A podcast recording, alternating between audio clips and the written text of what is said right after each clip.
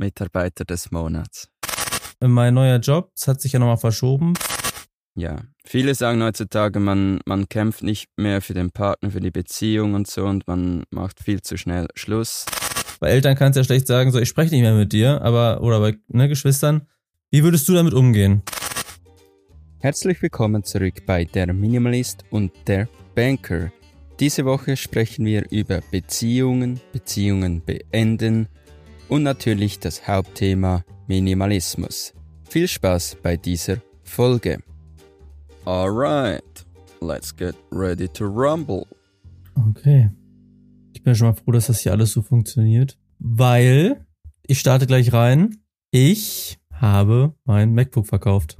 Bye. Ich habe ja das iPad gekauft und habe das jetzt so ein bisschen Mhm. beobachtet. Ähm, ja, wie schwachsinnig das ist oder auch nicht ist. Und seit ich das iPad habe, nutze ich das MacBook gar nicht mehr. Also, Konsequenz, MacBook weg. Wow. Und hast du noch was bekommen dafür?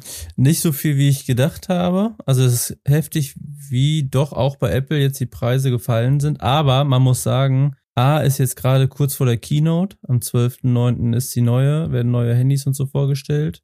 Da fallen die Preise Mhm. für gewöhnlich immer so ein bisschen, weil die Leute Luft machen für Neues. Und B, und da bewahrheit sich, sich wieder die Tatsache, dass man doch am besten gebraucht kauft. Ich habe für das MacBook mit dem M1-Chip vor zwei Jahren 750 Euro bezahlt. Das war auch schon ein guter Mhm. Kurs.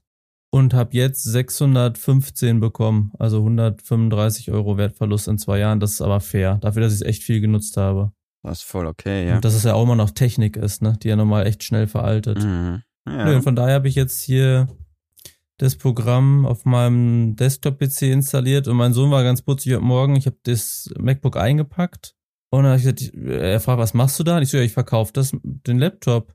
Ja, hast ja recht. Du hast ja im Keller auch noch einen PC stehen. Also der hat auch schon verstanden, dass das ja total Quatsch ist, dass ich zwei Dinge habe. Äh, von daher, ja. Aber das war jetzt ein bisschen wie der Tür ins Haus. Wie geht's dir? Wo bist du? Was gibt's Neues? Ich bin an einem neuen Platz. Nein. Wir haben das Paradies tatsächlich verlassen. Okay. Mhm. Ja, war echt schwierig. War ein emotionaler Abschied. Und aber ja, ist jetzt auch schön, wieder unterwegs zu sein und was Neues zu sehen. Okay. Okay. Was war das Abschiedsgeschenk? Ich habe ein T-Shirt bekommen mit dem Logo vom Restaurant und darunter stand Mitarbeiter des Monats. Ah, cool. ja, richtig, richtig cool.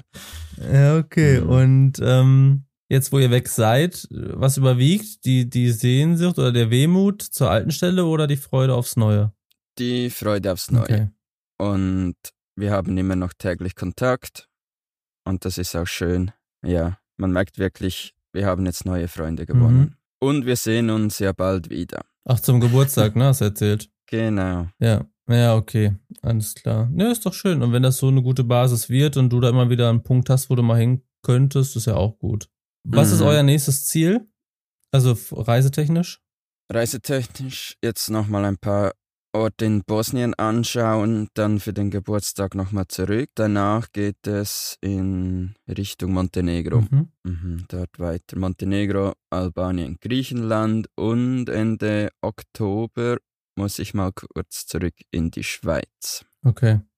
Aber dann lasse ich Nicole in Griechenland mit dem Van und fliege zurück, weil ich in Bern an die Caravan-Messe gehen muss für autosolar.ch und dort filmen, Fotos machen und so weiter. Dann bin ich ein paar Tage in der Schweiz und dann fliege ich wieder zurück. Okay. Ja, und damit der Van nicht so viele Kilometer drauf kriegt und so viel Zeit im Auto, ist das so praktischer.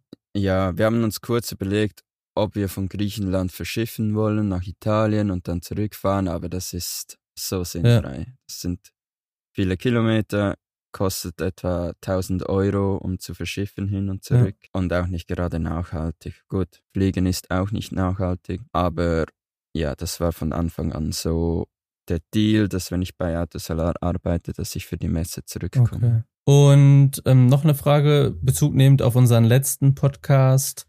Hat sich deine Ernährung jetzt schon wieder geändert? Jetzt, wo ihr weg seid aus der Hm. Fleischhöhle? Äh? Ja, total. Seit wir dort weg sind, kein Fleisch mehr. also sofort, obwohl ihr euch jetzt schon wieder dran gewohnt, gewohnt hattet? Mm, ja, wir haben uns auch extrem darauf gefreut, mal wieder nur Gemüse zu essen, guten Salat und ja, halt die Dinge, die wir sonst oft gegessen haben. Pasta mit einer Gemüsesoße oder irgendwelche spezielle Nudeln, solche Dinge. Ja, yes. es ist eigentlich sogar alles vegan, was wir die letzten Tage gegessen haben.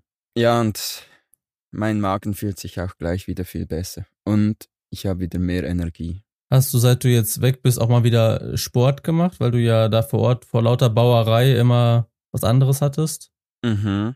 Ja, ich habe jetzt eine 21-Tages-Challenge angefangen. Okay. Aber nicht zum Rennen, weil hier in Bosnien ist echt schwierig, also Laufstrecken zu finden, weil es oft einfach nur eine Hauptstraße gibt und dann ja, läufst du einen Meter neben dem Lastwagen. Ja. Das ist nicht so cool. Und ich habe jetzt gedacht, ich möchte jetzt einfach mal wieder so Workouts machen. Mhm. Den zweiten Tag habe ich aber bereits ausgelassen, weil ich wieder so Muskelkater ja, hatte. Kenn ich, ja. ja. Aber heute steht es wieder auf dem Programm. Okay. ja, das so ging ja damals meine 100 Liegestütze Challenge auch los. Einen Tag gemacht, den zweiten schon in verminderter Form oder den dritten konnte ich mich nicht bewegen, dann ja, hat sich ja schon mhm. wieder erledigt. Ja. Aber ich habe jetzt auf der Reise schon gefühlt so 10 Kilo zugenommen. Also, spannend ist auch, wenn ich so eine Instagram-Story mache, also ein paar Freunde schreiben schon, oh, da hat einer zugelegt. Mm, weil selbst merkt man es oft halt nicht so, aber Leute, die dich länger nicht sehen, ja, da muss ich schon was machen. Da muss ich sogar sagen, ich sehe es dir im Gesicht auch nicht, Anna. Wir sehen uns ja auch jede Woche. Das mhm. reicht vielleicht, um die Entwicklung nicht so zu realisieren. Ja. Bei mir ist es halt oft so, es kommt alles nur beim Bauch. Ach so, das kann Setzt ich ja nicht. sich alles am Bauch an. Okay. Ja. Und das ist halt das Problem. Wenn sich das schön verteilen würde, hätte ich kein Problem damit. Ich bin ja auch immer noch so ein bisschen dabei, auf die Ernährung zu achten. Jetzt nicht nur, was ich esse, das nehme ich auch nicht ganz so ernst. Es gibt ja so einen schönen Begriff irgendwie Flexitarier, also wenn es mir in den Kram passt, dann nehme ich die guten, äh, nachhaltigen Sachen. Aber wenn ich mal Bock habe auf Fleisch, passiert auch mal, dann esse ich mal ein Stück. Aber Thema Gewicht bin ich noch dabei und ich habe immer gesagt, als ich so, weiß ich nicht, 92, 93 Kilo gewogen habe, dass ich mich gut fühle, dass ich zufrieden bin und alles gut ist. Und das äh, würde ich auch jetzt sagen, war auch so. Aber ich merke jetzt doch, wo es ein bisschen weniger ist. Ich bin jetzt gerade bei 89 und das war eigentlich mein Ziel. Also ich habe mein Ziel jetzt erreicht. Aber dass es mir subjektiv besser geht. Also dass ich, natürlich habe ich sowieso mehr Konditionen durchs Laufen, aber ich habe irgendwie ein besseres Wohlbefinden und würde sogar jetzt, Stand jetzt, noch einen Schritt weiter gehen wollen und noch weiter runter wollen. Mhm. Ähm, weil irgendwie fühlt sich's richtig an für die jetzige Lebensphase. Ob das so bleibt, weiß ich nicht, aber ähm, mhm. von daher. Und es fällt mir super einfach, weil ich ja aktuell zumindest über den Sport, den ich mache, genauso essen kann wie vorher und trotzdem abnehme. Mhm. Und das bringt mich aber quasi zu den Gedanken, die ich jetzt aktuell habe, denn mein neuer Job, das hat sich ja nochmal verschoben, sollte ja am 1.9. losgehen, jetzt geht's am 15. los. Mhm. Und so langsam, das ist ja jetzt sehr greifbar, zehn Tage noch, so langsam kreisen schon so ein bisschen die Gedanken darum. Also als, als allererstes muss ich sagen, ich freue mich total drauf. Ich habe richtig Lust zu starten und ich bin schon fast froh, dass es jetzt nicht noch länger eine Auszeit ist, weil ich suche mir jetzt schon Aufgaben, ne? Die ich dann mhm. mache, wo ich so ein bisschen äh, meinen Alltag mitgestalte und der Sport ist gerade so ein Anker, den ich da habe. Aber meine Überlegung ist schon, wie läuft das wohl, wenn ich wieder wie ein normaler, in Anführungszeichen, Mensch arbeite? Da kann ich ja nicht wie jetzt morgens mal einen Halbmarathon laufen oder ich fahre mhm. jetzt gleich mit dem Fahrrad zum Einkaufen oder so. Das wird zumindest zeitlich alles ja deutlich schwieriger. Mhm. Sodass ich wahrscheinlich auch wieder zunehmen werde, wenn ich wieder arbeite, ganz automatisch. Da muss ich mal schauen. Mhm. Oder du kannst es halt wirklich verbinden. Hast jetzt ein E-Bike und gehst mit dem E-Bike arbeiten. Ja, das ist fast. Also ich habe erst, ich bin die Strecke ja mal gefahren, testweise. Und das sind 42 Minuten, habe ich ja schon mal erzählt. Und mhm. erst habe ich gesagt, boah, nee, das ist zu weit und zu lang, um das mal jetzt täglich zu machen, weil der Zeitaufwand so groß ist. So war es in meinem Kopf. Aber da hast du recht, und das habe ich auch schon überlegt, wenn natürlich die anderen zeitlichen Ressourcen so knapp sind und das Wetter passt, dann wäre es ja schlau, mit dem Fahrrad hinzufahren und zurück. Dann bin ich zwar ein bisschen länger unterwegs, aber habe mein Workout ja quasi schon erledigt. Ne? Mhm. Ähm, von daher ja, nur natürlich, wenn es kälter wird, kann man sagen, ziehe ich mich dick an, aber auf der Nase legen bei den Fahrradwegen will ich mich mhm. dann auch nicht. Muss ich dann ja. mal schauen. Aber mhm ich glaube schon, dass das passieren wird. Nicht am Anfang. Ich will da auch nicht wieder super öko am ersten Tag mit dem Fahrrad ankommen, noch leicht angeschwitzt und keine Ahnung was. Aber äh, ich kann mir schon vorstellen, nächstes Jahr im Sommer, Frühjahr, wenn es dann passt, das so zu machen. Ist vielleicht auch schön, vor allem der Weg zurück nach Hause. Dann hast du noch so 40 Minuten für dich zwischen ja. Arbeit und wenn es wieder losgeht mit Familie. Ja. Und äh, noch eine ganz coole Erkenntnis beim Fahrrad, also neben der Tatsache, dass ich mein altes natürlich verkauft habe, hier noch fürs Protokoll, aber für ein normales Fahrrad kriegst du einfach gar nichts mehr. Das war ein 28 mhm. Zoll äh, City Herrenrad, da habe ich 50 Euro für gekriegt. Das ist eigentlich lächerlich, aber es ist wieder so ein Moment, den hatten wir ganz früher schon mal, wo man denkt, ah, für das Geld behalte ich es doch, aber was passiert dann? Das bringt dir gar nichts, ne? Mhm. Aber ich war mit Jana Fahrrad fahren und ich habe ja beim Laufen dieses Zone 2 Training gemacht, ne? Oder mache ich ja immer noch, dass ich in einem mhm. bestimmten Pulsbereich laufen möchte, weil das gut fürs Herz ist, Ausdauer, bla bla bla. Und so ein E-Bike ist natürlich richtig cool, um das auf dem Fahrrad auch zu machen. Also das heißt, ich habe auf meinen Puls geachtet und wenn der zu niedrig war, habe ich Unterstützung rausgenommen und wenn der zu hoch war, reingemacht. Und das war eigentlich mhm. richtig geil, weil du eine Stunde in deinem passenden Bereich fahren konntest. Mhm. Gutes Training. Ja. Also nur weil es ein E-Bike ist, heißt es ja nicht, dass du mit voller Unterstützung und 60er Puls dann da fahren musst. Das wollte ich hiermit nochmal mhm. sagen. Ich habe mal eine ernstere Frage an dich. Ist okay. Aus so ein bisschen aktuellem Anlass. Äh, nicht zu viel hineininterpretieren, aber es hat mich auf eine grundsätzliche Frage gebracht.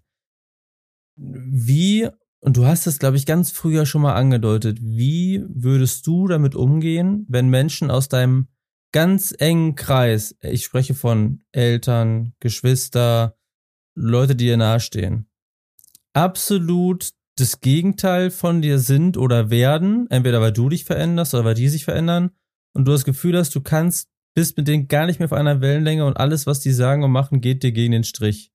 Was ist da eine Lösung? Ich meine, bei Eltern kannst du ja schlecht sagen, so, ich spreche nicht mehr mit dir, aber, oder bei ne, Geschwistern. Wie würdest du damit umgehen? Das ist eine sehr, sehr schwierige Frage.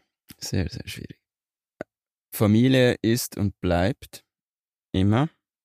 Ähm, und wenn die Kommunikation untereinander immer noch anständig ist und alles, ist das ja auch okay. Ich würde sagen, wenn Vorwürfe kommen und weiß nicht was und ist doch nicht, nicht okay, wie du lebst, dann würde ich den Kontakt wahrscheinlich eher abbrechen und aufs Minimale minimalisieren. Wenn okay.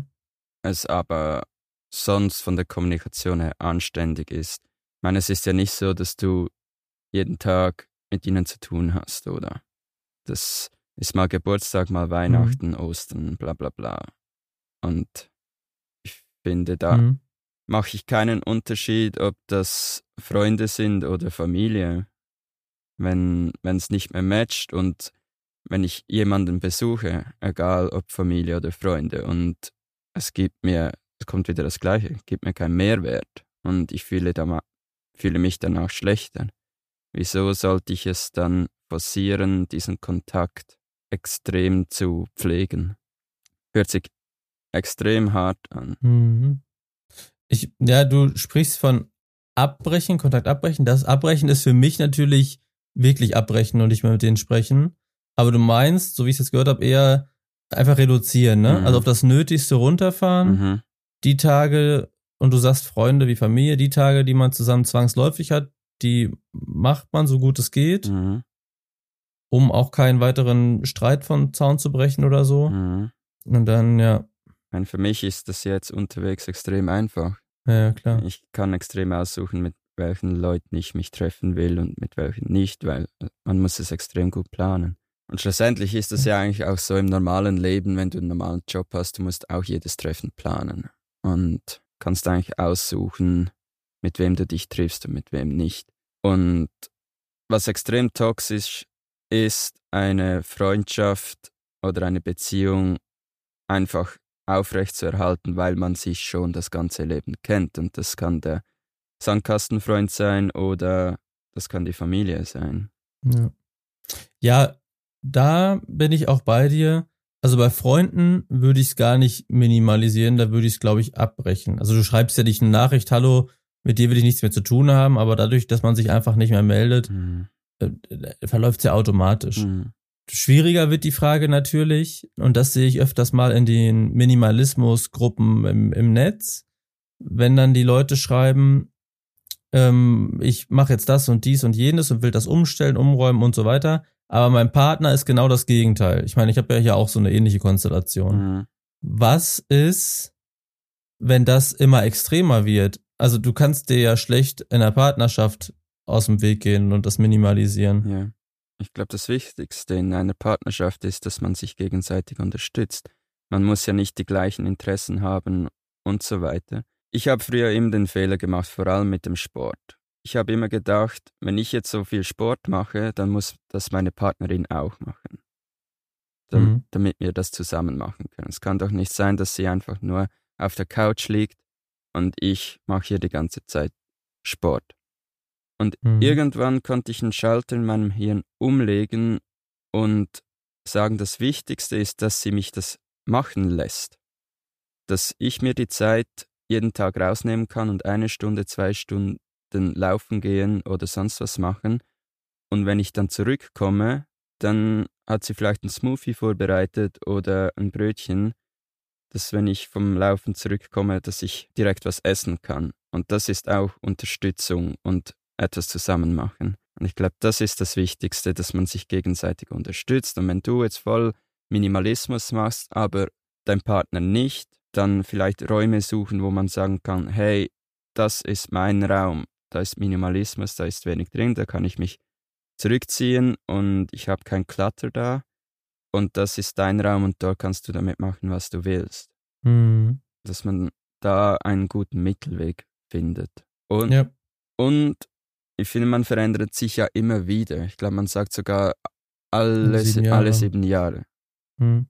Und eine gute Partnerschaft, eine gute Beziehung ist, wenn man diese sieben Jahre immer wieder übersteht und den Partner einfach so nimmt, wie er ist. Und das ist das Wichtigste. Und Verständnis zeigen. Und Kompromisse in einer Beziehung gibt es ja immer. Täglich. Ja.